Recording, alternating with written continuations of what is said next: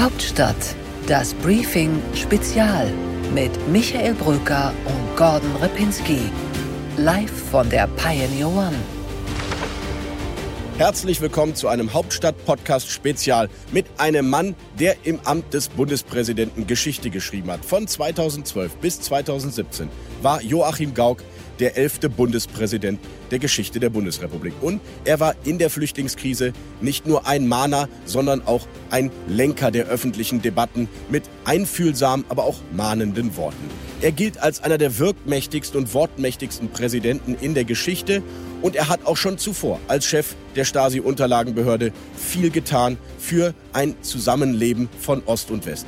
Darüber, aber vor allem auch über den Diskurs in dieser Gesellschaft, über fehlende Toleranz, über das Mitgefühl gegenüber Andersdenkenden. Darüber haben wir heute an Bord der Pioneer One mit Joachim Gauck gesprochen. Ich freue mich, wenn Sie dabei bleiben. Jetzt geht's los. Eigentlich braucht man sich gar nicht mehr vorstellen, aber ich will doch mal sagen, dass aus meiner Sicht wenigstens, lieber Herr Gauck, Sie zwar nur eine Amtszeit Bundespräsident waren, darüber müssen wir eigentlich auch noch mal reden, warum Sie in den jungen Jahren auf eine zweite verzichtet haben, aber äh, sicherlich einer der wirk- und wortmächtigsten Bundespräsidenten gewesen ist. Von 2012 bis 2017 war Joachim Gauck Bundespräsident. 2010 wäre er es fast geworden, wie wir gerade eben noch mal im Vorgespräch festgestellt haben. Und ich freue mich über einen Mann, der der zwei Themen eigentlich im Leben hat, die uns auch hier bei The Pioneer in vielen unserer journalistischen Formate immer wieder beschäftigen. Das ist das Thema Freiheit, das durchzieht ihr Leben selbstverständlich. Aber es ist eben auch das Thema Toleranz und wie, wie geht ein guter Diskurs. Ich glaube, da gibt es viel zu besprechen. Ich freue mich sehr, dass Sie da sind. Zum ersten Mal auf der Pioneer One. Herzlich willkommen, lieber Herr Gauck. Herzlichen Dank.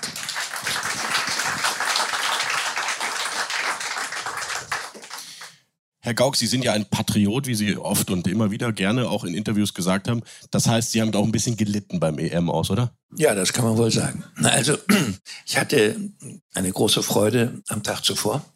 Äh, unser Nachbarland, die Schweiz, hat äh, gezeigt, was Haltung ist, was Mentalität ist. Und, ähm, und dann kamen die Deutschen. Was Siegeswille ist. Dann haben wir noch ein kleineres Nachbarland, das sind die Tschechen.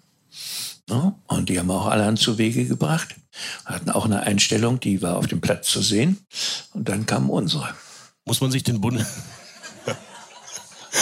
Ja, Herr Gauck, gut zusammengefasst, das Spiel.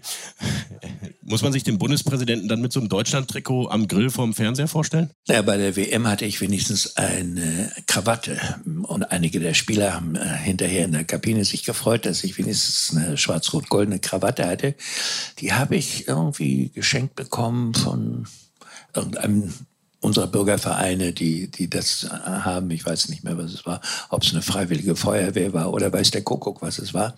Jedenfalls hatte ich die angelegt, aber Fahne nicht so direkt, obwohl ich äh, mich gefreut habe, dass äh, seit der WM bei uns äh, diese Scheu vor den Nationalfarben eigentlich gewichen war. Jetzt ist es wieder eine neue Debatte, weil einige von rechts außen anscheinend die Farbe besonders lieben. Schwarz, Rot, Gold, das weiß ich nicht. Warum? Äh, denn es ist die Flagge der liberalen Demokratie, auch des Patriotismus, aber eines aufgeklärten Patriotismus. Und wie unser jetziger Bundespräsident bin ich nicht einfach nur Patriot, sondern ich liebe dieses so gewordene Deutschland. Und nicht Deutschland prinzipiell, weil es Deutschland heißt heißt. So, und äh, deshalb muss man bei dem Wort Patriotismus ein bisschen hingucken, mit welcher Betonung wird das gesprochen. Aber von Ihnen nehme ich das gerne an. Danke, Herr Gauck. Jetzt hätte ich gerade doch noch mal eben gedacht, Sie waren ja auch Bundespräsident, als Deutschland Weltmeister wurde. 2014. So ist es, so ist es. Und, und Sie haben damals Herrn Löw nicht geraten, lass es gut sein. Nein, da war, nein, da war, nein, so weit war er damals noch nicht. Er hätte noch ein bisschen weitermachen können und hat er ja auch getan. Jetzt ist es verbracht! Ja! Ja! Deutschland ist zurück im Fußballhimmel Weltmeister! Aber ich erinnere mich an äh, wunderschöne Spiele und äh, an eine kämpferische Entschlossenheit, an ein Selbstbewusstsein, was nicht angekränkelt war und nicht überheblich war. Und ich erinnere mich an eine merkwürdige Begebenheit. Das einzige Mal im Leben haben meine Kanzlerin und ich Arm in Arm gelegen. Beim Siegtreffer. Haben Sie, haben Sie gerade haben Sie gerade meine Kanzlerin gesagt? Ja, freilich. Hey, das klingt ja fast nach versöhnenden? nee, wir waren eigentlich nie zerstritten. Wir waren nicht immer einer Meinung, aber wir waren in der in der Mehrheit der Themen eigentlich relativ dicht beieinander. Okay, zum Ernst der Lage, lieber Herr Gauck. eineinhalb Jahre nach Beginn der Pandemie, beschreiben Sie mal den Gemütszustand dieser Nation aus Ihrer Sicht? Naja, wir Deutschen lieben es natürlich, ängstlich und hysterisch zu sein. Ich meine, wenn man das weiß, äh, dann geht's uns ganz gut. Wenn man darunter leidet, äh, geht's einem natürlich nicht so gut. Aber geheimnisvollerweise ist es so, dass als die Nation viele Gründe hat, sich besser zu fühlen als viele belastetere Nachbarn oder andere Völker, äh, waren innere Widersprüche oder nicht, nicht konform gehen mit der eigenen Identität oder eine alte, für meine Generation verständliche Distanz zum eigenen Gemeinwesen, zum, zur eigenen Nation, sorgten dafür, dass so ein Klima der inneren Distanzierung von dem Gemeinwesen eigentlich zu einer Kultur der Gebildeten und Vornehmen gehörte. Und wenn das so ist, strahlt das ab in andere Bereiche. Und äh, dann überlässt man äh, die Freude am Gelingen und äh, die Freude am Erfolg denen, die weniger gebildet sind und die einfacher strukturiert sind und hat dann wieder Grund, aber das doch sehr kritisch zu sehen, ja, oder auch als Gefahr zu beschreiben, ja, als die deutschen Fahnen dann wieder äh, akzeptiert wurden in den äh, Familien der eher gebildeten oder auch der grünen Wähler, sozialdemokratischen Wähler, da hat sich natürlich ein bisschen was geändert, aber für einen Teil unter Schmerzen. Naja, aber nun mal zurück. Wir haben ernsthafte Probleme, äh, die, die wir nicht eingeplant haben äh, mit der Pandemie. Und ähm, Sie werden darauf ja ausführlich noch zu sprechen kommen, zu meinem Leidwesen. Aber äh, wir haben den Momal. Und davor hatten wir Probleme, die wir zum Teil bewältigt haben, aber mit Mitteln, die auch streitig waren. Also die Bewältigung der Finanzkrise, der Umgang mit den Partnern in der Europäischen Union, die eine andere Haushaltspolitik haben als wir. Dann die 2015 die Zuwanderungswelle mit Flüchtlingen und Migranten. Das sind natürlich, und die daraus erwachsenen Unsicherheiten. Äh, das sind natürlich schon Wellen, die wir vorher so nicht kannten. Das heißt, wir haben massive Krisen durchstanden.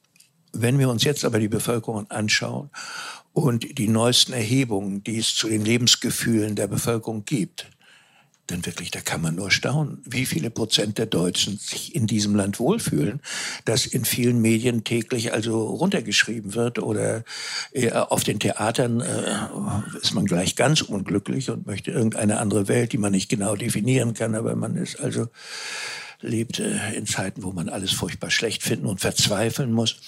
Und äh, da gibt es eine Bevölkerung, die offenkundig nicht vor Begeisterung umbebt gegenüber den Regierenden, aber die, was ihre eigenen Lebenswelten betrifft, in einer erstaunlichen Gelassenheit äh, ist. Und äh, was mir aufgefallen ist, nachdem ich mich mehr mit anderen Völkern und Mentalitäten interessiert habe, mit einer ja doch sehr starken Verlässlichkeit und Rechtstreue. Das ist nicht nur sklavisches Ordnungsdenken, wie einige Intellektuelle meinen, oder ein Erbe von deutscher Untertanenmentalität, wenn einige nicht hier äh, fortwährend gegen die Regierung protestieren, sondern es ist das Gefühl, dort, wo ich zu Hause bin, macht mir keiner meine Möglichkeit, in meinem Sinne zu leben, streitig. Und dadurch entsteht doch diese basale Vertrauensebene, die kann immer mal wieder gestört werden, wenn die Regierung zum Beispiel nicht handelt oder zu spät handelt. Ja, dann kommt, dann werden wir nervös und äh, wenn wir nervös werden, ein bisschen hysterisch. Dann kommt, gibt's diese Ausschläge. Aber es ist doch interessant, dass in einer eher problembeladenen Zeit eine relativ starke Ruhe ist wir merken das nicht so als Medienkonsumenten, weil wir natürlich in der Berichterstattung viel stärker, ich guck mal Richtung Osten, an die Pegida-Leute denken oder AfD-Wähler, früher Linkspartei-Wähler, als die, die mehrheitlich im Grunde angekommen sind in der liberalen Demokratie. Das ist so eine bisschen professionelle Verzerrung der, der Medien, weil sie das Auffällige und das Kritikbedürftige natürlich adressieren müssen.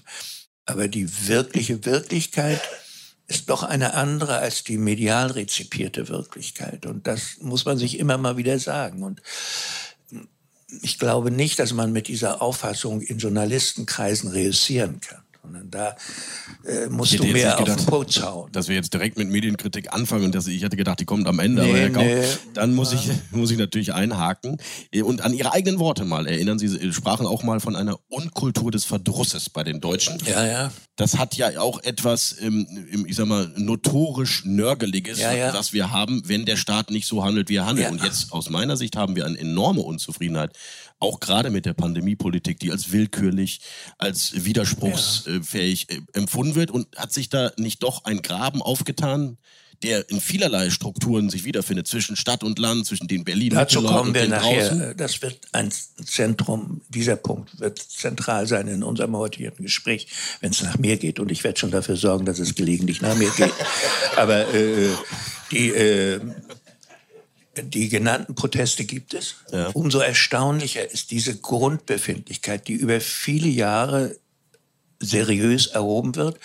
Und wir haben sogar unter dem Eindruck, es gibt die allerneuesten Zahlen von 21 noch nicht, aber von 20, da war schon Pandemie. Und da ist diese Grundzufriedenheit doch in dem großen Teil der Bevölkerung vorhanden. Und parallel gibt es das, das, wovon ich angefangen habe. Ich habe früher ganze Reden damit verbracht, dass ich über die Deutschen hergezogen bin, weil mich das so angewidert hat, dieses sofort hysterisch werden, ja, in einem Land, äh, das äh, umgeben ist von friedlichen Nachbarn und äh, ja, wir haben Regierungen, die wir uns selber wählen durften.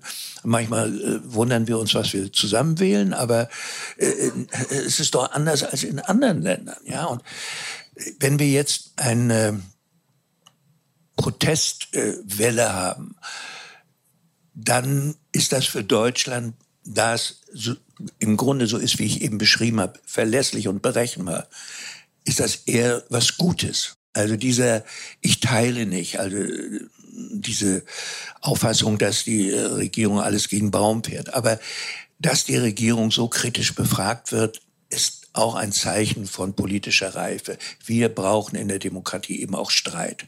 Die Deutschen mögen das nicht so richtig, sondern äh, eigentlich mögen sie, dass wir uns alle lieb angucken und Art, so eine Art runden Tisch machen und alle sind nett miteinander.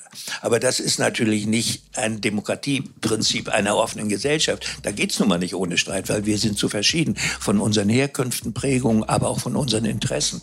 Und deshalb ähm, ist diese Neigung, Streit gleich äh, negativ zu zu, zu bewerten, ist töricht, ist unpolitisch jedenfalls.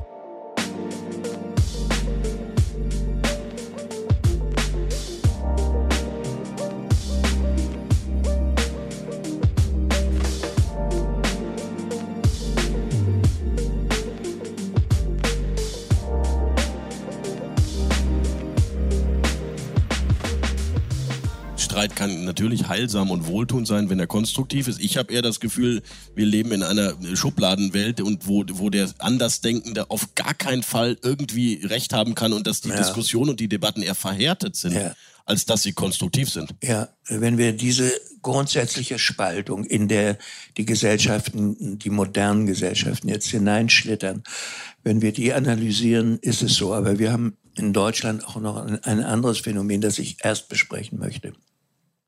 Wir hatten kürzlich die Debatte um die Worte von Marco Wanderwitz, ja, der über die Ostdeutschen eine bestimmte Meinung geäußert haben, was die Demokratiereife betrifft. Für diejenigen der Ostbeauftragte der Bundesregierung? Ja, und ähm, da ist er sehr angegriffen worden, weil das kommt natürlich nicht gut vor Wahlen, äh, im Grunde zum eigenen Wahlvolk dann. Äh, im die Grunde, Wahrheit zu sagen? Ja, so deutlich zu sagen, äh, was offenkundig feststellbar ist. Denn äh, es gibt wirklich sehr valide Zahlen über unterschiedliches Wahlverhalten im Osten und im Westen.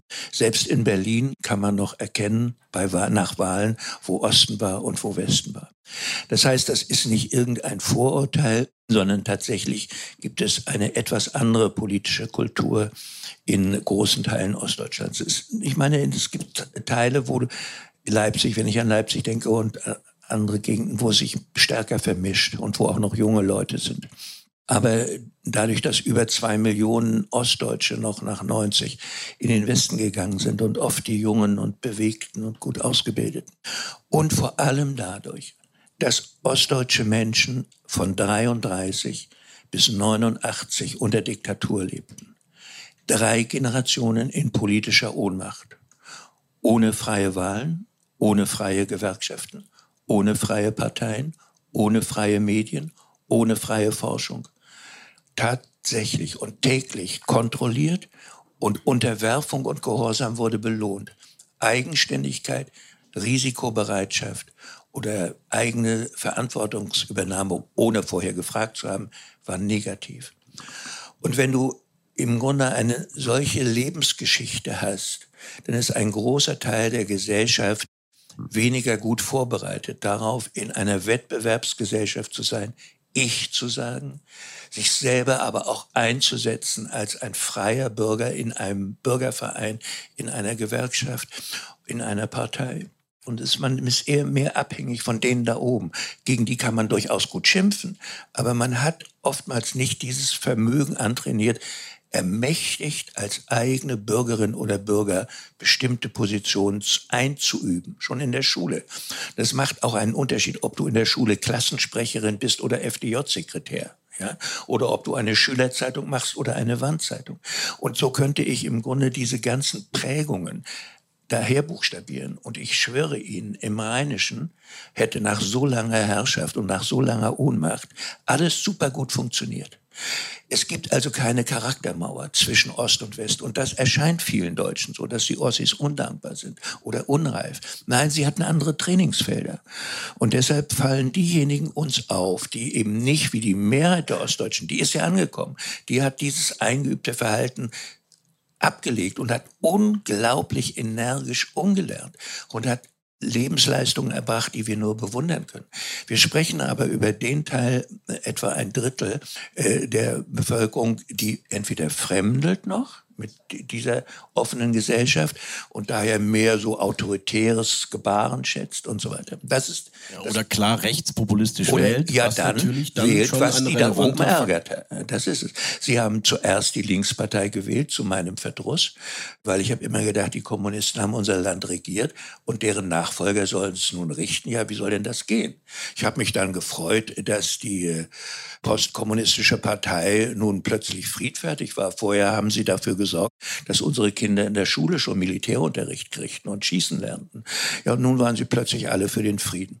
Und äh, das hat mich natürlich gefreut. Auch sind sie sehr stark dafür, dass alle Menschen Wohnungen haben, während früher in der DDR, als sie regierten, beständige Wohnungsnot herrschte. Also man kann sich schon wundern, wie plötzlich so nach dem ganzen Umbruch ein großer Teil der Protestwähler Linkspartei wählte. Aber das macht der Protestwähler, um die da oben zu ärgern. Nun sind aber nicht alle Rechtswähler Protestwähler. Und nun kommen wir zu einem wenn es Sie stört, dass ich so lange rede, Im müssen Sie Herr Gauck, ich, ich höre Ihnen gerne zu.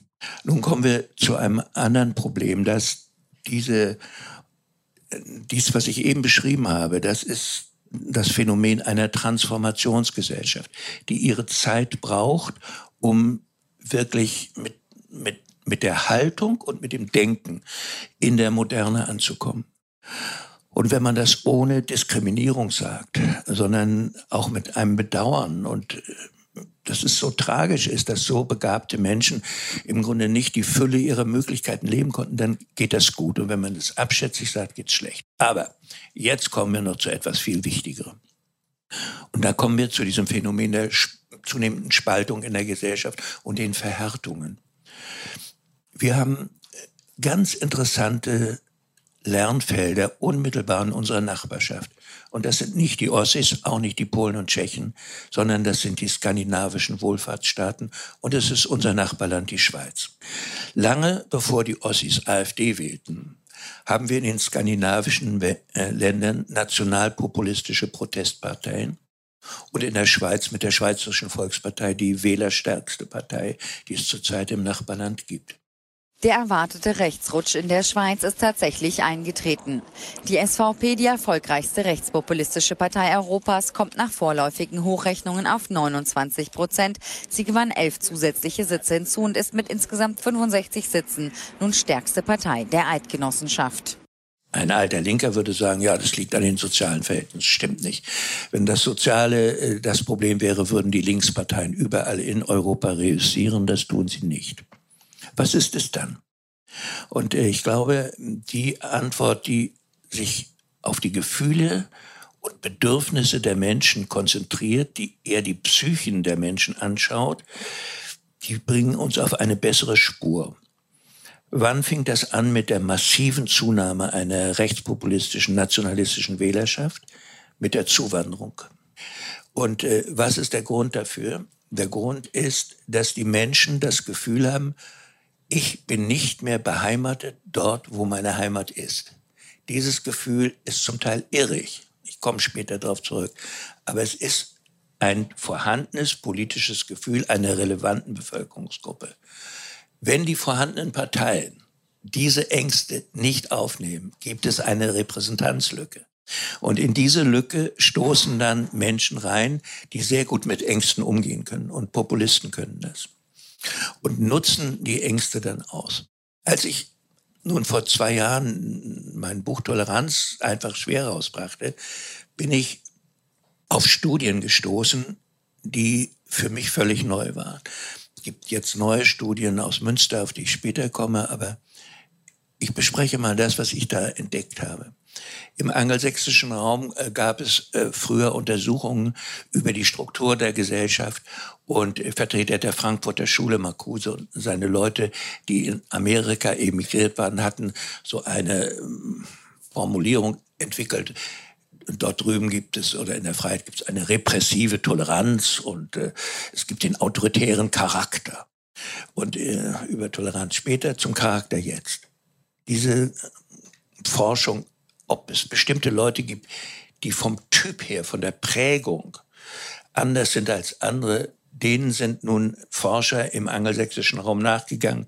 Und ich beziehe mich auf Karen Stanner, eine australische Verhaltensforscherin, die Ökonomen auch, und äh, die hat in äh, äh, Studien festgestellt, 28 europäische Länder weisen 33 Prozent der Bevölkerung auf mit einer, sie nennt es, autoritären Disposition. Das dürfen wir jetzt nicht negativ bewerten, sondern das, sie meint damit schwer strukturkonservativ oder einfach strukturkonservativ. Und in den Vereinigten Staaten sind das 44 Prozent. So, und dann sagt sie, ja, was bedeutet das? Das ist noch kein intrinsisches Übel, sondern das sind Menschen, für die der schnelle Wandel eher problembehaftet ist und für die Sicherheit wichtiger ist als Freiheit. Und dass es diese Menschen gibt, kann für eine Gesellschaft nützlich sein, wenn das Wertkonservative sind, die tradierte Werte bewahren wollen. Nützlich für eine Gesellschaft. Kann negativ sein, wenn sie abdriften und werden Extremisten. Aber auf der anderen Seite gibt es diese beweglichen, Sie kennen diese Typisierung Somewheres and Anywheres, die eben bezogen sind auf die fortschrittlichen Möglichkeiten. Das sind Möglichkeiten wie Männer und Frauen wie Sie, die Pioneer One machen und sagen, wir machen etwas Neues und dieses ganze Heimattümerlei, das interessiert uns nicht so, sondern wir brechen auf, wir gehen auf neue Horizonte zu, wir akzeptieren Risiken. Aber die traditionellen, für die ist ein Risiko angstmachend. Und äh, sie haben Furcht vor dieser massiven Wandel. Und wir haben mit der Digitalisierung, der künstlichen Intelligenz, der Globalisierung, wir haben starke Wandlungsfaktoren. Und ganz viele Leute haben eine gar nicht politische, sondern vorpolitische Sorge. Das Leben verändert sich so. Ich, ich mag das nicht. Und diese Leute wählen dann gerne autoritäre Typen. Und diese autoritären Typen können noch dichter an der Demokratie sein oder weiter weg sein. Und wir sehen jetzt zum Beispiel in Schweden mit den Schwedendemokraten sehr rechtsaußen. Jetzt wollen sie ein bisschen sich näher ans bürgerliche Milieu ranroppen. Und in den anderen skandinavischen Parteien ein bisschen unterschiedlich. Und in der Schweiz, Schweizerische Volkspartei, will gar nicht mit der AfD reden. Die denken gar nicht dran. Die sind für meinen Geschmack reaktionär, antieuropäisch. Aber es sind bodenständige Konservative. Und deshalb mag ich sie nicht, ich bin dazu zu liberal, aber ich muss akzeptieren, dass das, was sie haben, noch nichts Übles ist. Und früher dachte ich eben, ja, hab nur die richtigen Worte, dann wirst du alle im Grunde von deiner liberalen Weltsicht überzeugen können. Und ich musste lernen, das ist ein Irrtum. Sondern diese Aufteilung in der Gesellschaft, die zwischen diesen progressiven Menschen und diesen, die bewahren, die wird uns erhalten bleiben. So, und nun kommt das eben beschriebene Phänomen mit der Transformationsgesellschaft zusammen mit diesem sehr grundsätzlichen Phänomen. Und in den USA bei der Trump-Wahl sehen Sie, wie diese Milieus nun total auseinanderdriften. Da kommen noch die sozialen Dinge dazu, die in Skandinavien oder bei uns nicht diese Rolle spielen. Aber da merkst du diesen kulturellen Widerspruch. Die einen schwören auf die Heimat, auf die tradierten Werte und die anderen auf Vielfalt, auf die neuen Themen, Homo, LGBT, also Klima. Und die Rostbelt-Typen, äh, die sagen sich, äh, eure, eure Sorgen möchte ich haben, ja? Und wählen sich einen Typ, der äh, so tut, als sei er fest verbunden mit ihrer Weltsicht und vor allen Dingen mit ihren Interessen. From this day forward, It's going to be only America first. America first.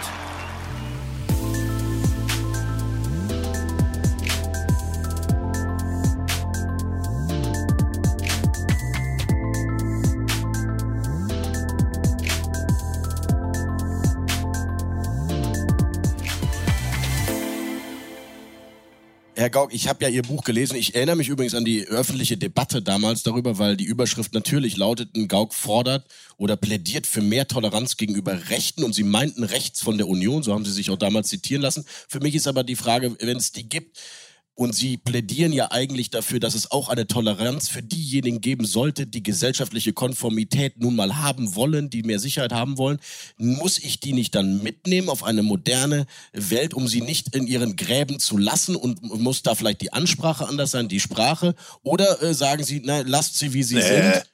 Kann ich gar nicht. Aber wie geht es denn? Weil die Analyse teile ich ja, aber, sie, aber die, ja, die Gräben ja, ja. zuzuschütten, die Brücken zu bauen, ist ja das Problem. Das ist das Problem und das wird uns in den ganzen modernen Gesellschaften die nächsten Jahrzehnte begleiten.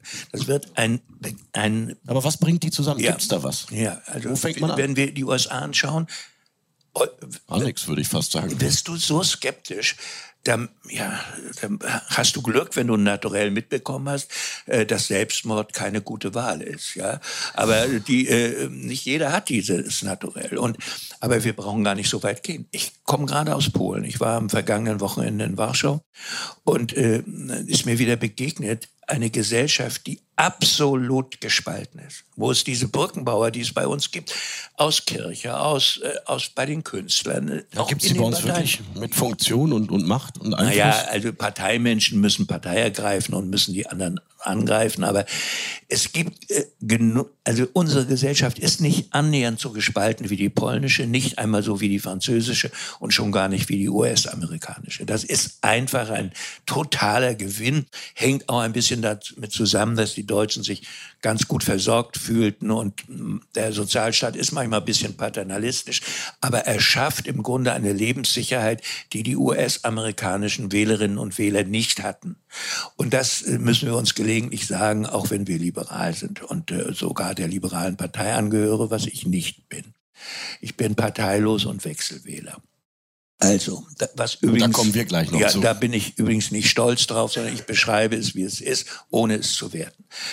Hm, was sollen wir tun angesichts dieser Dinge? Also ich habe äh, dann gemerkt, was ist eigentlich Toleranz? Und mhm. habe mir darüber Gedanken gemacht, ist Toleranz mögen? So kommt es ja oft an. Für den Berliner ist es so, der normal Berliner Mensch ist so, jeder soll machen, was er will und mir ist das egal. So, das ist also für ihn Toleranz.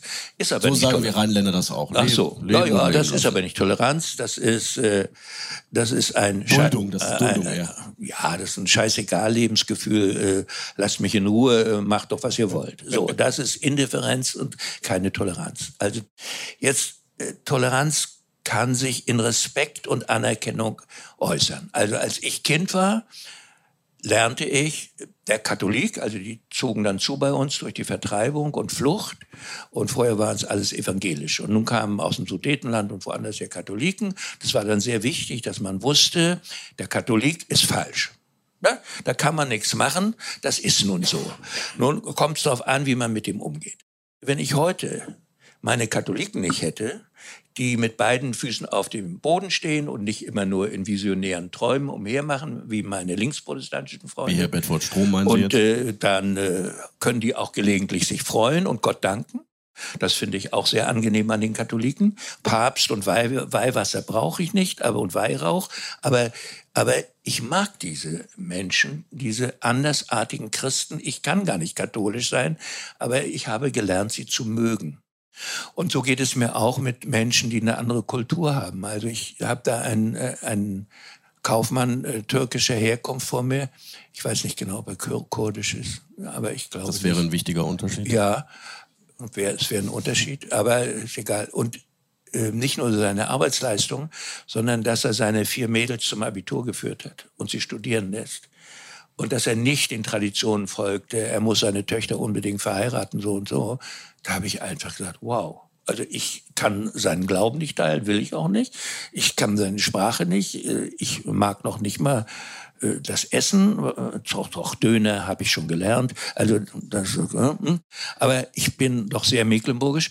Aber da ist Toleranz auch Respekt. Goethe hat mal gesagt, Toleranz ist keine gute Begrifflichkeit. Das ist, äh, das ist ja nur Duldung. Er hatte so die Fürsten vor Augen, ja, jetzt dürfen meine Juden mal das und das machen oder die und die dürfen das und das. Hm. Äh, für ihn war das herablassend. Und er meinte, das ist abschätzig. Wir müssen zum Respekt gelangen. Dann kommt Folgendes. Beispiel. Ich komme als neu gewählter Abgeordneter für Bündnis 90 1990 in die Volkskammer. Erstes frei gewähltes Parlament. Meine Damen und Herren Abgeordnete, ich erkläre die erste konstituierende Tagung der Volkskammer der Deutschen Demokratischen Republik der zehnten Wahlperiode für eröffnet. Ich komme da rein und da sitzt eine große Gruppe der ehemaligen, früher SED, jetzt PDS, glaube ich, hießen sie damals. Und dann habe ich mir gedacht, äh, was wollen die denn hier? Also, das ist doch jetzt eine neue Gesellschaft. Und äh, ich war hier vom, vom Gefühl her äußerst, ja, ich mag das nicht. Was machen die hier? Jetzt hatte ich aber auch meinen Kopf mitgebracht und der sprach Folgendes zu meinem Bauch. Mhm. Alter, sei ruhig. Sie sitzen hier aus demselben Grund, aus dem du hier sitzt. Zum ersten Mal in ihrem Leben sind sie in freien, gleichen und geheimen Wahlen vom Volk, das dich gewählt hat, hierher gewählt worden. Also Ruhe bitte und akzeptiere die. Folgendes. Ich mochte sie immer noch nicht, aber ich habe sie akzeptiert. Das heißt, sie waren meine politischen Gegner, aber ich musste sie nicht als Feinde betrachten. So, also ich kann dies mit akzeptieren. Und so geht's mir mit der AfD. Ich kann eine Partei, die nicht verboten ist, die ich für überflüssig halte, nicht sofort komplett mit Intoleranz treffen. Und deshalb habe ich mir gedacht, ist denn Streit noch Toleranz? Und bin zu der Formulierung gelangt, dass Streiten in der Demokratie auch noch eine Form von Toleranz sein kann. Und diesen Streit, müssen wir fördern, aber auch kultivieren. Jetzt wird es spannend, Herr Gauck, weil Sie haben jetzt Herr Goethe zitiert, ich zitiere mal Voltaire, der gesagt hat, Toleranz ist die höchste, die schönste Gabe der Menschlichkeit. Für ihn würde das noch eine Stufe weitergehen, dass wir nicht nur die AfD-Person oder Abgeordneten akzeptieren, wir müssen sie auch nicht mögen, wir sollen sogar sie einbinden, mit ihnen reden und ihnen zeigen, dass Mitmenschlichkeit zuhören ist. Eine ewige Debatte bei uns, auch in den Medien, ist natürlich, soll ich mit einem wie Björn Höcke diskutieren, öffentlich, ihm eine Bühne geben oder mache ich dann nicht genau das Gegenteil, nämlich ich gebe der Intoleranz gegenüber Minderheiten zum Beispiel eine Bühne und da muss doch irgendwo eine Grenze gezogen ja. werden. Wo ziehen Sie die dann? Ja, und das will ich jetzt beschreiben. Ich bin natürlich angegriffen worden von links, weil ich zu entgegenkommen sei gegenüber Rechten. Ich wäre genauso entgegenkommend äh, gegenüber Linken damals, als wir die Bewegung hatten im, im Westen mit den 68ern, die an unseren Unis also gleich vier oder fünf verschiedene kommunistische Parteien gründeten. Das war alles völlig crazy, aber sie wollten die Menschheit eben retten und das sollte nur auf diese Weise geschehen. Äh, da kann der Staat auch erstmal tief durchatmen und sagen, nur wollen wir mal sehen, was die Jungs und Mädchen da veranstalten. So ähnlich wie unser Bundesverfassungsgericht, das die NPD nicht verbieten wollte und sagte, Quatsch, sogar verfassungsfeindlich, aber sie können nichts und wir lassen sie. Also wegen der Meinungsfreiheit also wegen Grundrechten, die auch sie haben. Und äh, so konnte man damals auch sehen, dass es Formen von Intoleranz gibt, die vielleicht schon zu früh waren, also eine völlige Ablehnung. Ich habe mich bei dieser Geschichte so aus der Affäre gezogen. Ich habe mal geguckt, wie würden verschiedene Autoren oder auch Protagonisten des Politischen sich verhalten. Wenn du eher links äh, eingestellt bist oder erzogen bist, würdest du eher akzeptieren, wie Marcuse das lehrte, der sagte, tolerieren können wir nur, was fortschrittlich ist. Und das andere, das, äh, das geht nicht. Also wir müssen da schon intolerant sein. Dann habe ich aber mit großem Interesse einen, äh, einen jüngeren linken Denker gefunden, das ist Norberto Bobbio. Und der hat genau auf diese Auffassung äh, gesagt, wenn wir so handeln, wenn wir die Toleranz einteilen in eine gute und eine schlechte, da ist der Tod im Topf. Und da benutzen wir Kategorien der Intoleranz zu früh. Deshalb brauchen wir eine möglichst breite Debattenfläche. Und auch der, dessen Meinung wir nicht für fortschrittlich halten, hat das Recht, im öffentlichen Raum seine Stimme zu erheben. Und das dürfen wir ihm nicht streitig machen. Und das widerspricht nun vielen Ansätzen. Also der Schoß ist fruchtbar noch, aus dem er auch wäre den Anfängen. Diese ganze Kultur der, der frühen Abwehr, der widerspricht das zentral. Und ich muss sagen, im Gefühl mein, ich spreche wieder von meinem Bauch, ist es auch so, ich möchte die eigentlich nicht. Ja, die, ich finde diese Partei und besonders äh, den von Ihnen genannten Typ oder die anderen, die sich nicht genug abgrenzen, finde ich wirklich verzichtbar. Aber solange sie nicht verboten sind, sind sie Gegner im politischen Raum und ich kämpfe argumentativ mit ihnen und vor allen Dingen erst die Argumente und dann die Moral. Ja, denken Sie mal an den jungen Abgeordneten aus Vorpommern, der sich mal hinstellte und äh, gegenüber der AfD-Fraktion sagte, erstens, zweitens, drittens und mit Sachargumente in die politischen Streit ging. Wenn Sie da operieren, sollten Sie auch Ihr OP-Besteck kennen. Und es ist ja nicht nur so, es ist nicht nur so, dass Sie den Vorsitzenden des Rechtsausschusses stellen, sondern ein Viertel Ihrer Fraktion sind Juristen. Diese Expertise findet sich in dem Antrag in keiner Weise wieder, sondern der Antrag ist mit heißer Nadel gestrickt und ganz ehrlich, er strotzt von falschen Behauptungen. Oder ein anderer erfahrener Abgeordneter sagte gleich, dass sie sowas wie Nazis sind und sowas. Das war die moralische Verurteilung. Und ich finde, die kann irgendwann kommen, wenn sie begründet ist. Aber vorher kommt die argumentative Auseinandersetzung. Und dieses ganze Element nenne ich kämpferische Toleranz. Und das heißt, dass wir unter dem Begriff Toleranz eben nicht verstehen sollen, dass wir das akzeptieren, was unser Gegenüber ist. Das ist schön, wenn wir das können, so wie ich meine Katholiken, ja. Aber das ist nicht erforderlich, um tolerant zu sein. Und dieser kultivierte Streit, auch der deutliche Streit, das ist etwas, da sind wir noch am Üben. Ne? Und dann kommt die Frage, wann darf ich denn? Ich habe das Gefühl, es wird immer schwieriger und schlimmer. Ja, das, der das, Diskurs wird ja, ja schlechter ja, nach oder in der Pandemie, als dass er unter, besser wird. Ja, das kommt, äh, weil unter den fortschrittlichen Menschen so sendungsbewusste junge Leute sind, die meinen, dass ihre Gruppenideologie, die sie haben, es gibt, äh, ist ein anderes Thema, da kommen sie ganz unbedingt auch noch hin, aber das wirkt rein in den öffentlichen Diskurs diese identitätspolitischen Ansätze. Aber wen meinen Sie jetzt gerade mit jungen Menschen, die das Thema? Äh, die meine ich nicht gerade Sie, sondern ich meine die. Ich äh, versuche herauszufinden, wen Sie gerade im Kopf hatten. Ja, ich äh, definiere das. Das sind die Aktivistinnen und Aktivisten von gruppenzentrierten Fortschrittsmodellen. Das sind Black Lives Matter Leute, mhm. die äh, Kolonialismustheorien und so weiter, die im Grunde ein Haupt- und Leit Narrativ haben, um die gesamte Menschheitsgeschichte unter ihre Rubrik zu bringen. Also da ist nicht mehr das einstige marxistische oben und unten Oder ich würde sagen, das Liberale, bist du ohnmächtig oder bist du ein Citoyen, das Entscheidende in politischen Geschichte, sondern da ist gehörst du zu dieser Gruppe? Bist du schwarz oder bist du weiß? Oder ähnliche Dinge. Bist du, gehörst du zu den Kolonialisten oder, oder nicht? Und diese, und diese Leute haben eine, einen missionarischen Eifer, mit dem sie in die öffentlichen Debatten eindringen. Und so ähnlich ist es mit und äh, halten dann für politisch korrekt, was aus ihrer Ideologie gerade als besonders fortschrittlich äh, herausragt. Und diese Form von politischer Korrektheit, die ist, äh, sagen wir mal, die überwölbt die Lebensgefühle und das Denken vieler Menschen. Und deshalb lehnen sie die politische Korrektheit ab, was ein Fehler ist.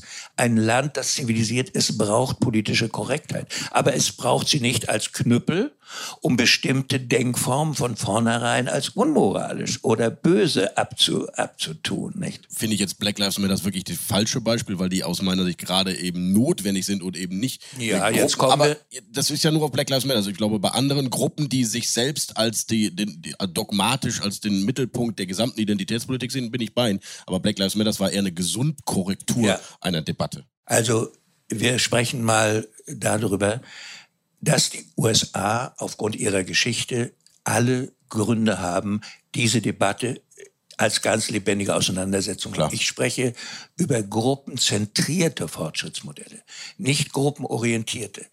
Dass mhm. schwarze Menschen unter Umständen auch hier, was ich nicht so genau sehe, aber ein Recht haben, zu kämpfen für ihre Interessen und wir als Demokraten eine Pflicht zur Solidarität. Das steht für mich außer Frage. Und äh, ich erinnere oftmals an die Bewegung von Martin Luther King mhm. oder an die Anti-Apartheid-Bewegung. Und die Akteure damals hatten nichts dagegen, wenn Weiße oder andersfarbige oder indische mhm. oder was Menschen solidarisch waren mit ihnen. Und ich meine, die Aktivisten, die schwarzen Aktivisten, die jetzt im Grunde diese Solidarisierung aus der weißen Community heraus ablehnen, sondern die sagen, das geht nicht. Und ich nehme in äh, meinem Buch ein Beispiel. Eine weiße Malerin äh, malt einen totgeschlagenen schwarzen Jugendlichen und dann kriegt sie einen Shitstorm von Aktivisten, die sagen, sie ist weiß und äh, kann überhaupt mhm. nicht das abbilden. Ja, wo leben wir denn? Sind wir nicht mehr empathiefähig? Sie sind ja wie Journalisten. Sie nehmen die Extrembeispiele und machen daraus dann die Gesamtdebatte. Herr Gauck, das ist jetzt wirklich naja. ein Extrembeispiel. Naja, das ist ein Aber Beispiel, was ich äh, als äh, ein Zeichen an der Wand äh, gesehen habe und deshalb habe ich das aufgespießt. Aber Toleranz ist doch auch das Mittel zum Schutz von Minderheiten. Ja, deshalb, da sind wir uns ja äh, einig. Ja, völlig einig. Und äh, sogar äh, das Eintreten für Sie. Und ich habe in meiner äh, ganzen Amtszeit für Vielfalt geworben. Ich habe mhm. ja überhaupt nichts gegen Vielfalt, aber ich habe zum Beispiel etwas gegen eine falsche Toleranz, die äh, zum Beispiel Straftaten von denen, die bei uns eingewandert sind oder die als Migrantenflüchtlinge zu uns kommen, anders bewerten als Straftaten äh, von autochthonen Deutschen. Ja. Äh, und äh, so etwas gibt es immer mal wieder. Ja. Haben Sie bei dem aktuellen Fall jetzt gerade auch an den äh, somalischen Täter in Würzburg gedacht? Nein, inzwischen sind wir so weit, dass wir darüber auch sprechen, über die Hintergründe. Aber denken Sie, wie lange es äh, daran, wie lange es gedauert hat, über Köln damals, mhm. äh, über, in der Silvesternacht da, äh, bis wir uns durchgerungen hatten, da zu sagen, äh, worum es eigentlich ging. Nicht? Und es ist äußerst heikel, äh, dann äh, nicht in das falsche Lager zu geraten. Ja, das, Fanden Sie die Debatte jetzt, auch die öffentliche, verdruckst? um diese Tat in Würzburg? Das habe ich äh, nicht so empfunden, aber ich bin auch zum Teil bisschen hinterher, weil ich äh, am Wochenende gar nichts mitbekommen habe, weil ich im Ausland war und das kann ich jetzt nicht, aber jetzt spricht man doch deutlicher äh, auch über Herkunft und verbirgt das nicht äh, in solchen Situationen.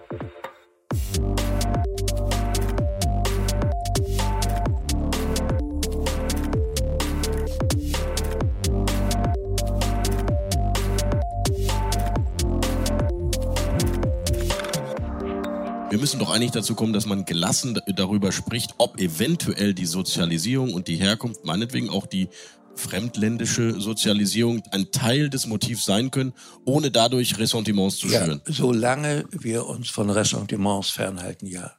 Und ich mag, mag diejenigen Publikationen nicht, nenne jetzt keinen Namen, die eine Fülle von Fakten aufzählen und Zahlen, die wenig oder nicht bestreitbar sind, wo wir gleichzeitig aber ein tiefes Ressentiment gegenüber den Fremdländischen spüren. So etwas lehne ich ab.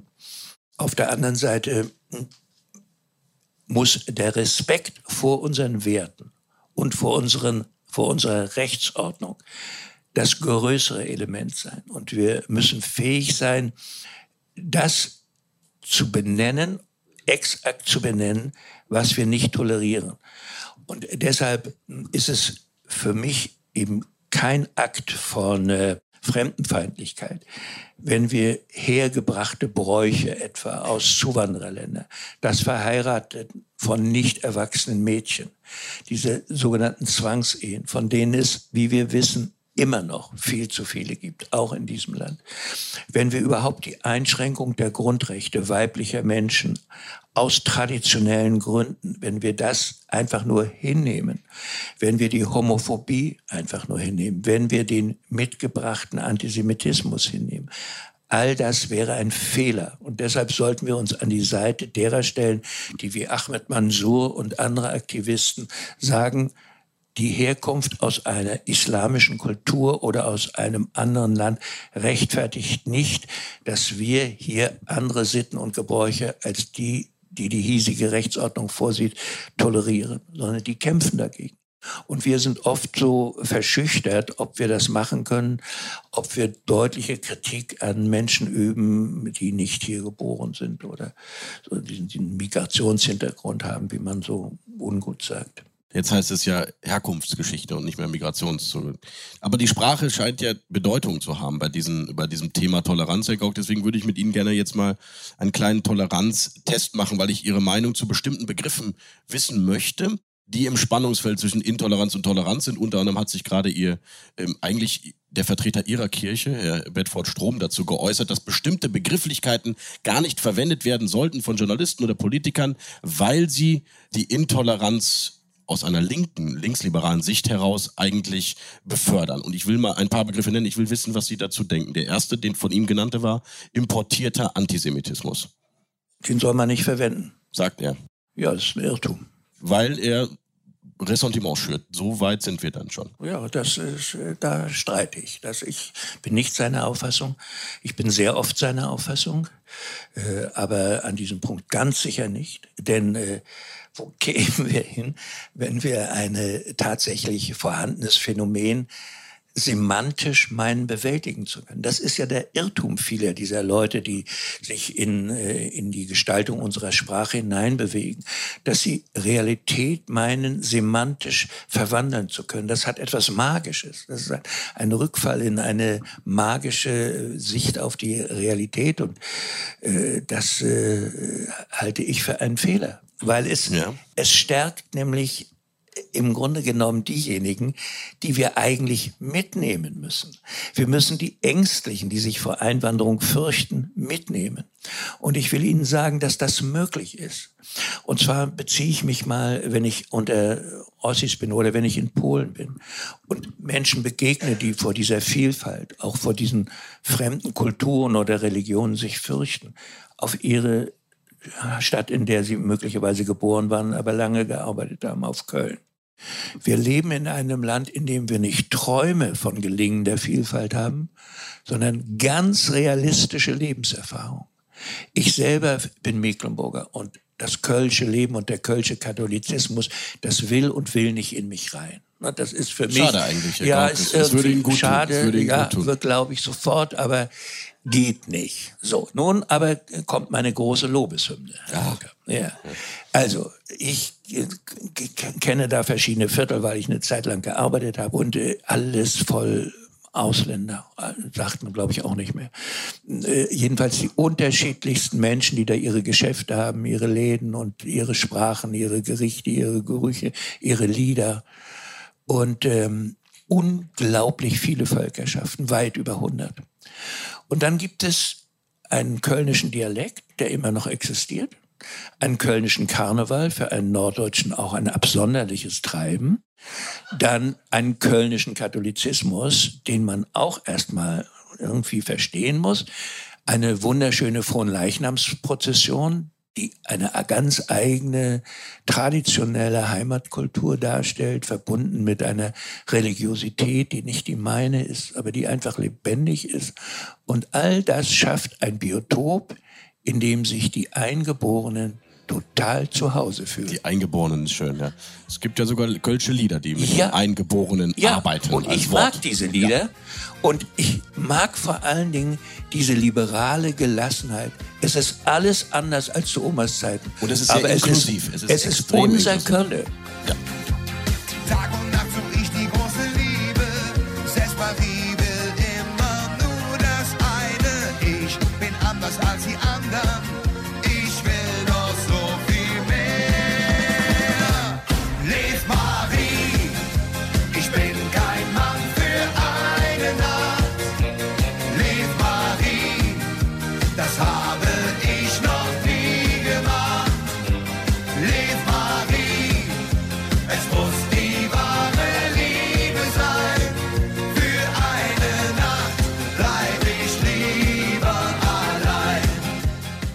Weltoffen.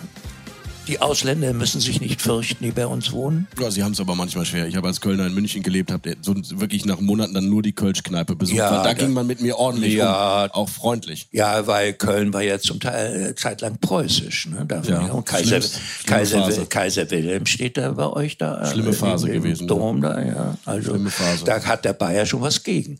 Aber, aber, aber was ist denn die Botschaft eigentlich? Die Dass Botschaft es Inklusivität lautet, geben kann trotz ja, Heimatliebe. Ja, dass es möglich ist, dass das scheinbar sich ausschließen Eine der Städte mit dem größten Migrationsanteil ja. in Köln und trotzdem ja, ja eine hohe Traditionslinie. Ja, ganz. Gut. Und deshalb muss, müssen wir solche Geschichten erzählen. Gerade dort, wo eben Ängste... Es wird ja jetzt ein rheinischer Katholik vielleicht Kanzler, vielleicht hilft das ja. Nicht schlecht, wenn eine Figur, die der Mehrheit der CDU-Wähler wohl doch entspricht. Also ich denke, dass die eine große Zahl von deutschen Katholiken äh, traditionell CDU und CSU wählt. Und wenn die mal wieder eine Repräsentanz auf der Führungsebene haben, dann kann das nicht schaden. Nein. Mhm. Bevor ich hier hergefahren bin, hat mein Vater mir seine Erkennungsmarke als Glücksbringer mitgegeben. Er hat gesagt, sag den Leuten, sie können dir vertrauen. Ich habe noch zwei Begriffe, Herr Gauck, die ich mit Ihnen verproben will. Der eine ist Flüchtlingswelle. Ja, also das ist ein bisschen angstmachend. Ich vermeide nicht das Wort Flüchtling, weil ich die Argumente, die gegen die Benutzung sprechen, nicht nachvollziehen kann. Aber Flüchtlingswelle mag ich nicht so gerne, weil bei Welle ist was Überwältigendes drin. Am letzten Sommer bin ich sogar in der Ostsee von einer Welle erwischt worden und ich kenne die Ostsee in meiner Heimat recht gut und das war doch ein bisschen heikel. Und deshalb ist Flüchtlingswelle enthält so ein Bedrohungspotenzial, was ich nicht mag. Ich würde dieses Wort, ich habe es nicht verwendet. Als Bundespräsident würde es als Bürger auch nicht verwenden. Einer Ihrer berühmtesten Sätze in der Amtszeit war ja der Satz zur Flüchtlingskrise. Ich weiß nicht, ob man das so sagen darf, ob es eine Krise war. Nein. Auf jeden Fall eine Herausforderung. Mhm. Und Sie sagten, wenn ich Sie jetzt richtig zitiere, unser Herz ist weit, aber die Möglichkeiten sind endlich. Wir wollen helfen, unser Herz ist weit, aber unsere Möglichkeiten sind endlich. Und Sie sagten bewusst nicht, die Möglichkeiten sind begrenzt, weil Sie dann Herrn Seehofer mit seiner Grenztheorie zu viel Nahrung gegeben hätten. Stimmt diese Theorie eigentlich oder ist das eine Ente? Äh, Sie haben sich wunderbar vorbereitet. Aber es stimmt nicht. Doch, selbstverständlich. Okay. Ich habe ganz bewusst äh, an dieser, an so einer Rede wird sehr lange gearbeitet. Und an, an so einem Spitzensatz wird noch länger gearbeitet. Und er kann nicht ohne die wirklich intensive Zustimmung dessen rausgehen, der, der ihn spricht. Ist Und er denn von Ihnen der Satz? Ich denke schon. Und das weiß man bei manchen Reden nicht. Kann man das im Amt nochmal überprüfen? In, in großen, äh, in den großen Einheiten da gemacht werden. Da gibt's immer viel Assistenz. Aber solche Kernaussagen behalten sich natürlich die äh, Staatsoberhäupter und Regierungschefs und wahrscheinlich auch die Minister schon vor. Das muss man auch persönlich vertreten können. Und das war für mich nicht einfach. Ich bin ja zwar nicht katholisch, aber christlich. Und ähm, die, äh, der Gestus, dass man möglicherweise Menschen abweisen muss, widerspricht meinem christlichen Gefühl. Und ich musste mir aber als politisch denkender Mensch klar machen, dass eine Regierung jede Regierung, die nicht imstande ist, Grenzen zu setzen, zu definieren, die Möglichkeiten realistisch einzuschätzen, dass die einen Fehler machen würde. Und so gehört zu einer solidarischen Offenheit und zur Hilfsbereitschaft gehört auch das Erkennen dessen, was möglich ist. Da ist man sich aber nicht einig.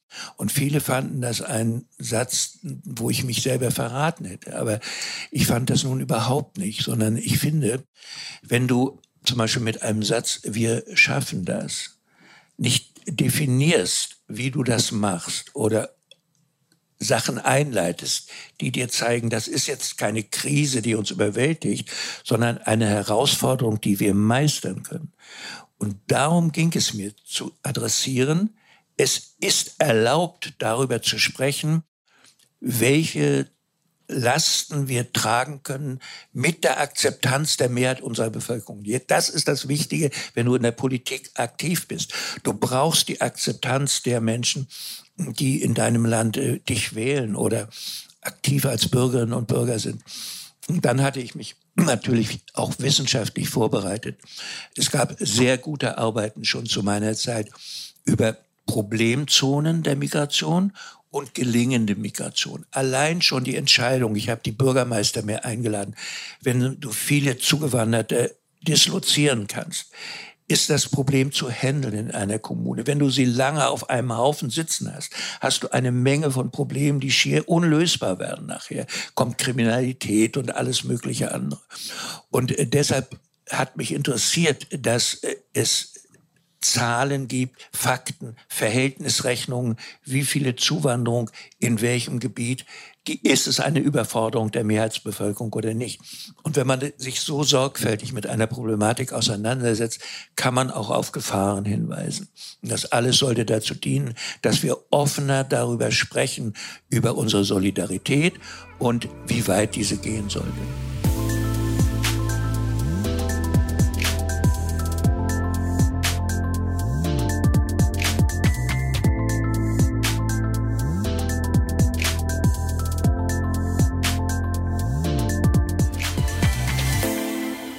War schon ein bisschen auch ein Bruch mit der Linken, die sie damals 2010 ja auch gefordert und auch äh, nominiert hat. Und das hat man ihnen übel genommen. Ist das äh, so? Naja, also die Teile, die es sich einfach machen, die haben es mir übel genommen. Die anderen haben schon zugehört. Und es war auch eine Entlastung. Wissen Sie, ich wollte nicht, dass die harten und schwierigen Fakten nur am Stammtisch oder an den rechten Extremen debattiert werden, sondern ich wollte, dass das, was uns Mühe macht, in der Mitte der Gesellschaft laut und deutlich besprochen wird. Und deshalb war das Signal mit diesem Satz jenes. Der Bundespräsident erlaubt sich darüber nachzudenken, wie weit können wir mit unseren Solidaritätsleistungen, die er bejaht, gehen. Und das war eine Einladung an everybody, in der Mitte der Gesellschaft über Probleme zu sprechen und die nicht abzuschieben in irgendwelche Schmuddelecken. Herr Gauck, einen letzten äh, Begriff noch. Ich weiß jetzt nicht, wie ich drauf komme, aber der ist auch eine Art Kampfbegriff geworden. Alte weiße Männer. Ja, das ist ja rassistisch. Das ist ja, äh, ist ja einfach ein bodenloser Verrat an den Gedanken der Aufklärung. Und äh, das ist natürlich schöner, wenn das ein, diesen Text eine junge, äh, äh, farbige Frau spricht, als ein alter weißer Mann. Aber ich denke gar nicht daran, so zu tun, als würde ich durch meine Hautfarbe privilegiert sein. Diesen Gedanken lehne ich ab. Ich habe dazu in der Osterausgabe der Zeit einen Artikel geschrieben, der mich in Teilen des progressiven Milieus nicht beliebter gemacht hat. Aber meine äh, Haltung, äh, solche Begrifflichkeit abzulehnen, stammt nicht aus irgendwelchen Tiefen des konservativen Lebensgefühls, sondern sie stammt aus dem Ernstnehmen der aufklärerischen Idee, dass alle Menschen die gleiche Würde haben und dass deren Hautfarbe oder Herkunft dabei keine Rolle spielt. Und äh, dieses tiefe Wissen, das übrigens auch in einer engen Verbindung mit dem christlichen Glauben steht, werde ich niemals aufgeben. Und deshalb ist dieses äh, so tun, als äh, wäre schon die Tatsache, dass wir weiß sind, als wäre das schon ein Makel, für den wir uns schämen müssen, ist ein schwerer Irrtum. Er ist außerdem total unpolitisch, weil er übersieht, dass in der Geschichte der Menschheit weiße Menschen unendlich viel häufiger unterdrückt und ohnmächtig als herrschend waren. Er ist insofern eine Marginalisierung oder Leugnung des äh, unglaublichen Leidenspotenzials, das auf diesem Teil der Menschheit ruht.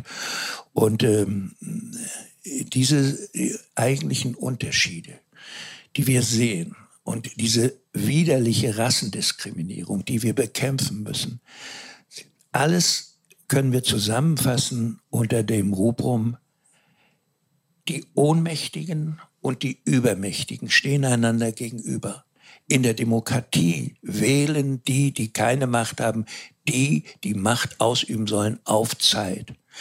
Und solange wir einen Unterschied machen, ob diese Sorte von Mensch wichtiger ist als jene, ist es eine ganz schwierige Kiste und äh, übersieht im Übrigen die Phasen in anderen Entwicklungsgeschichten der Menschheit, als die weißen Menschen eine eher neben hauptsächliche Rolle spielten. Aber dahinter steckt natürlich auch eine Art politischer Gedanke, dass diese jungen, aus ihrer Sicht liberalen, migrantisch geprägten Milieus sagen, die, die hier regiert haben, die die Macht hatten in Wirtschaft, Politik, können ja gar nicht so denken und empfinden wie wir und können deswegen auch nicht eine Politik machen oder Entscheidungen treffen, die für uns gut und richtig wären. Das ist doch an sich ein Gedanke, der nachvollziehbar ist. Ja, wenn man denkt, dass eine bestimmte Hautfarbe ein bestimmtes Denken prägt, ja.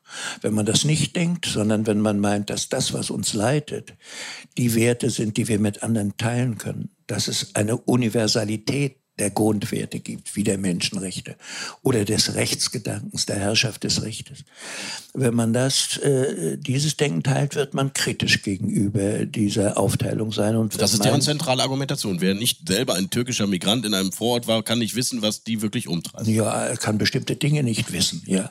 Aber ich meine, dann äh, können ja diejenigen, die in der Sowjetunion aufgewachsen sind und noch nie in einer freien Gewerkschaft waren oder nicht wählen konnten, könnten ja zu Leuten in den Vereinigten Staaten, die ihre Unterprivilegierung beklagen und Aktionen machen, sagen, naja, ihr konntet wenigstens wählen.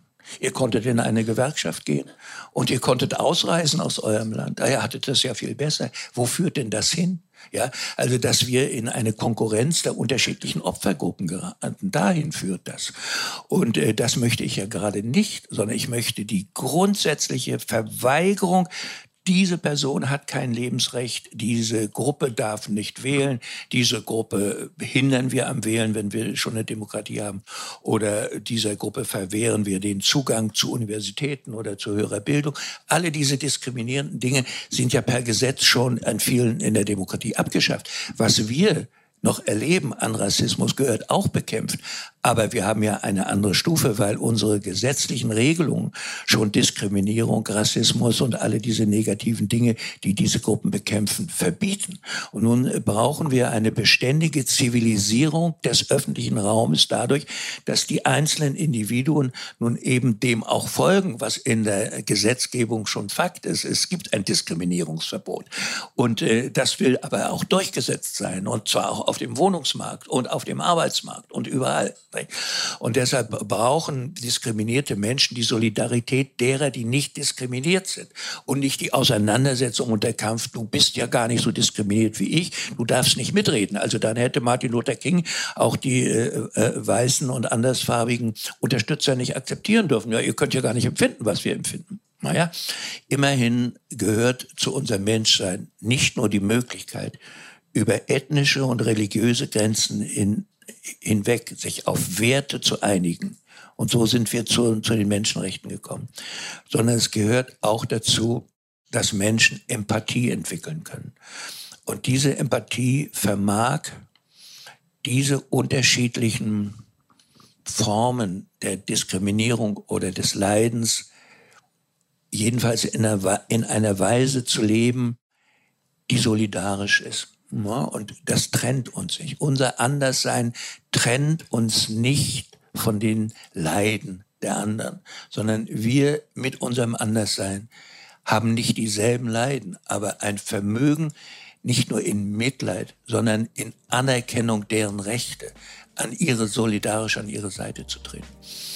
Und es wäre schlimm, wenn eine Gesellschaft dies nicht mehr vertreten würde. Und der Weg, den diese Gruppen einschlagen mit ihrer gruppenzentrierten Fortschrittsmodellen, den halte ich für einen historischen und politischen Irrtum.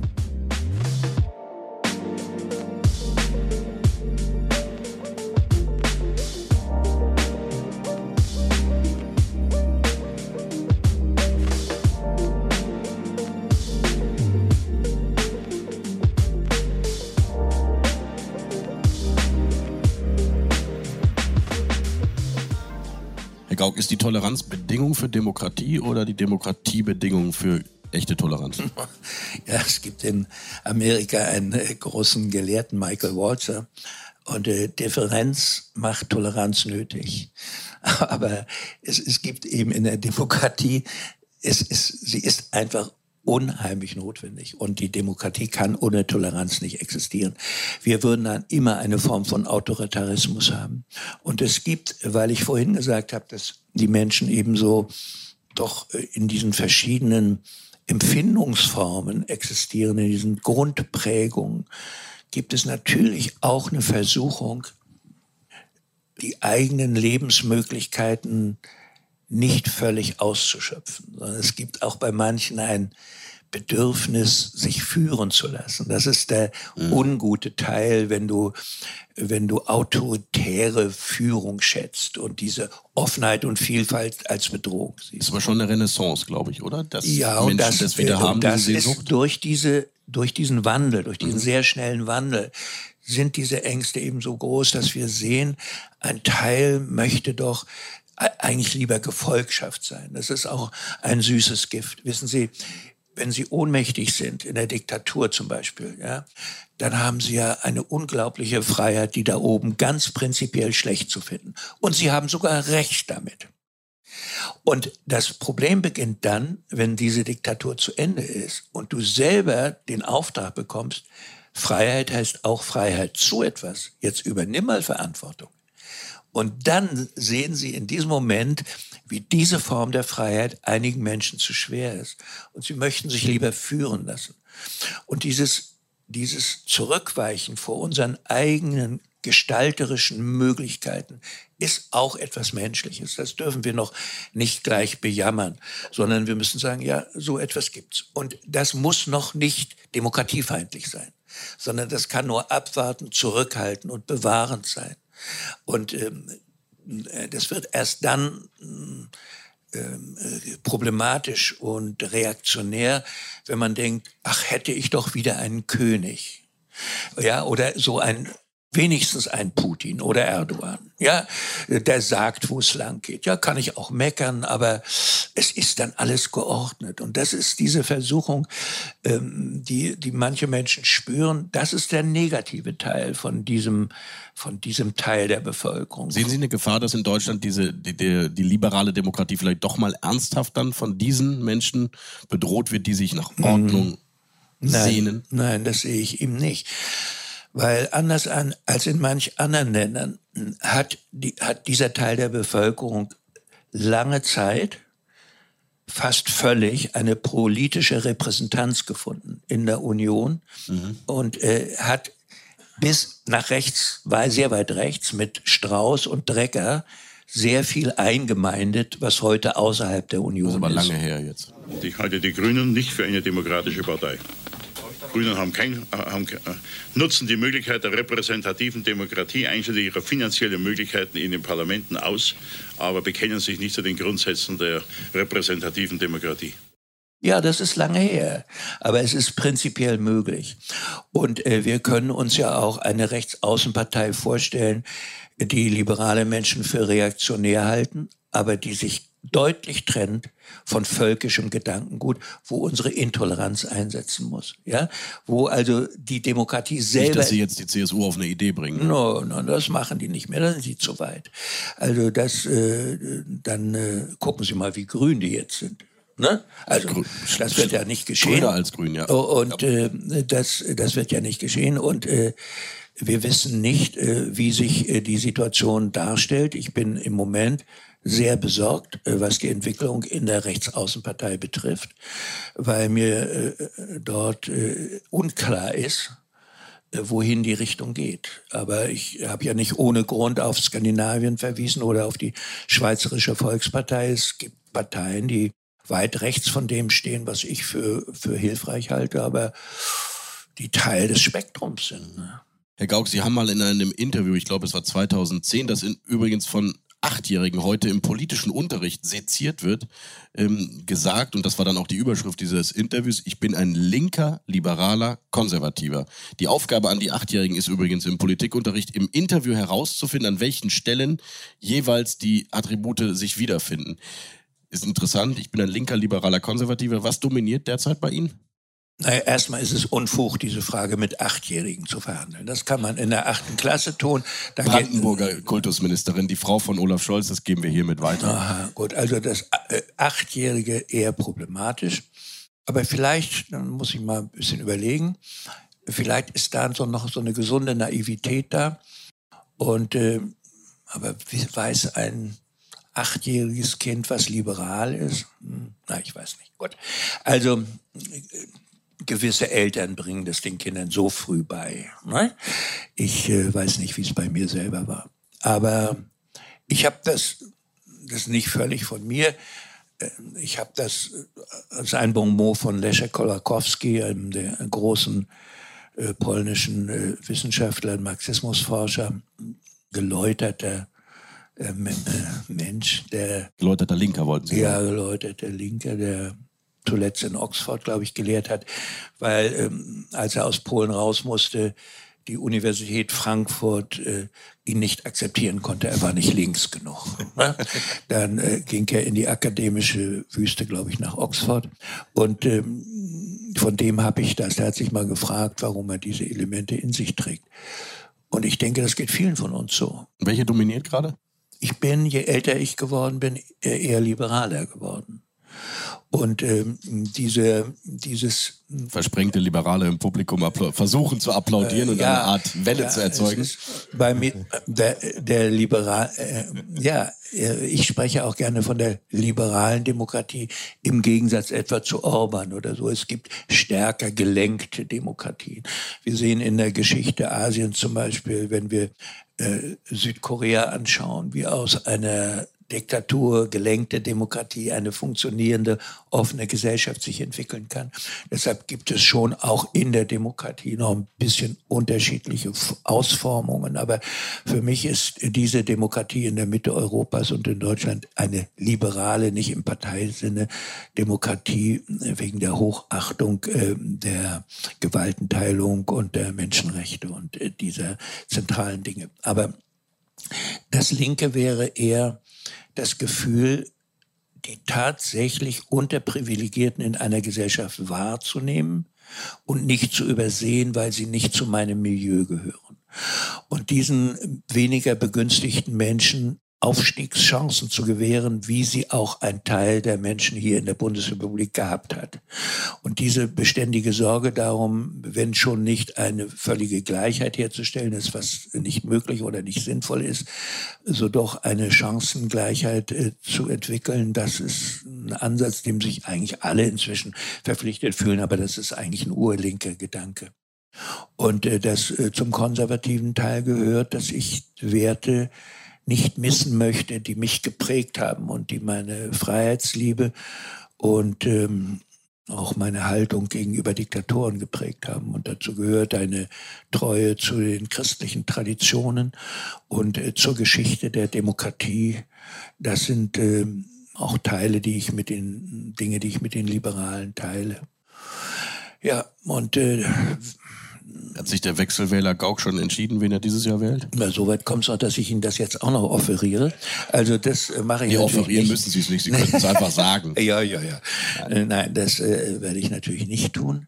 Und ähm, es sei denn, wir machen hier Bekenntnisstunde und jeder einzelne Anwesende sagt dann, äh, und zwar völlig ehrlich, äh, das wäre die Voraussetzung hier an Bord, oder? Ja.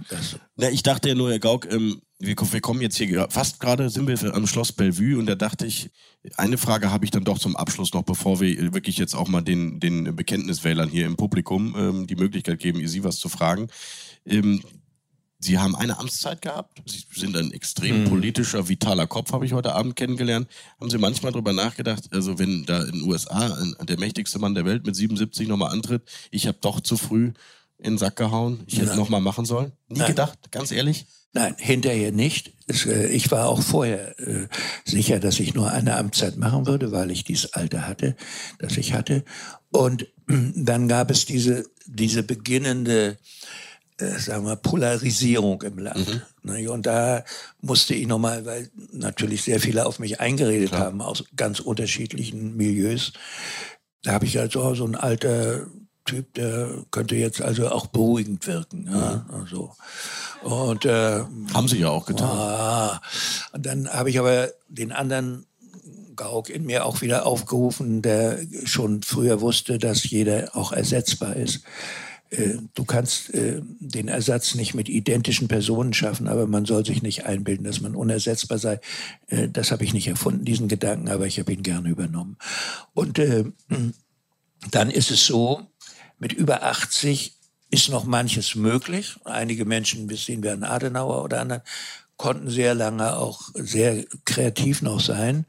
Und ich mochte mir nicht vorstellen, dass das alles automatisch mit derselben Kraft weitergeht. Also das wäre auch für mich, man kann es auch christlich sagen, ich wollte nicht Gott versuchen. Also das, äh, das wollte ich nicht. Und äh, dann ist es so gekommen, wie es jetzt gekommen ist. Und ich sehe schon, Sie sind mit sich im Reinen, Herr Gauck. Und wenn jetzt die Kanzlerin nach 16 Jahren auch bestimmt und selbstbestimmt sagt zu sich selbst, auch ich bin ersetzbar und deswegen gehe ich aus dem Amt. Ist das dann so ein Moment, wo man sagt, Mensch, jetzt sind wir ja beide ehemalige Würdenträger und jetzt treffen wir uns mal auf ein Käffchen und dann frage ich sie dann doch mal, warum sie mich eigentlich nicht wollte?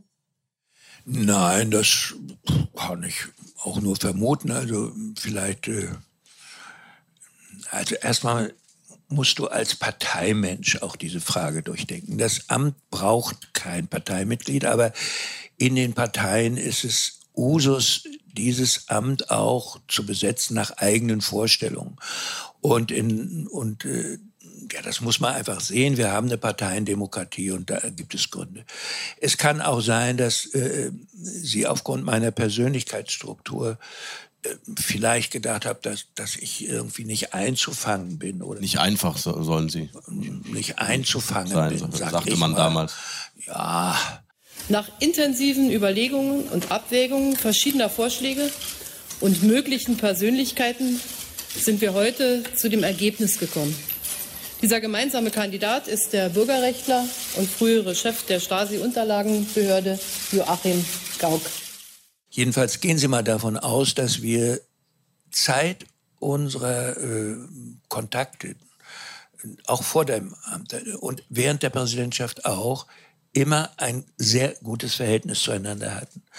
Äh, Angela Merkel hat, äh, als mein 70. Geburtstag feierte, ich hatte da ein ein Buch mit Erinnerungen rausgebracht, Winter im Sommer, Frühling im Herbst heißt das. Und Angela Merkel hat es in der Mitte von Berlin vorgestellt, anlässlich meines Geburtstages. Und äh, sie hat äh, mit mir im Schloss Bellevue so manches Mal zusammengesessen, hat über ihre Arbeit berichtet, meine Fragen beantwortet. Und ähm, wir haben ja, ein hohes Maß an gegenseitigem Respekt aufgebaut. Es gab nie das, was man so in Teilen der Medien auch lesen konnte. Also jedenfalls habe ich davon nichts bemerkt und äh, das war alles gut und demokratisch und niemand muss sich darüber Gedanken machen. Und übrigens, äh, so ist alles richtig, wenn wir unsere Regierungen kritisieren. Wunderbar, ich habe nichts dagegen. Wäre schlimm genug, wenn wir es nicht täten. Aber wenn wir sie nicht mehr haben, dann wird ein großer Teil Deutschlands sie auch vermissen. Ja, so so wird es sein. Ja, ob Ihnen das nur gefällt oder nicht, aber das ist Lieber Herr Gauck, vielen Dank. Für mich waren Sie jedenfalls ein einfacher Interviewpartner. Ich musste nichts sagen und konnte viel lernen. Vielen Dank, lieber Herr Gauck.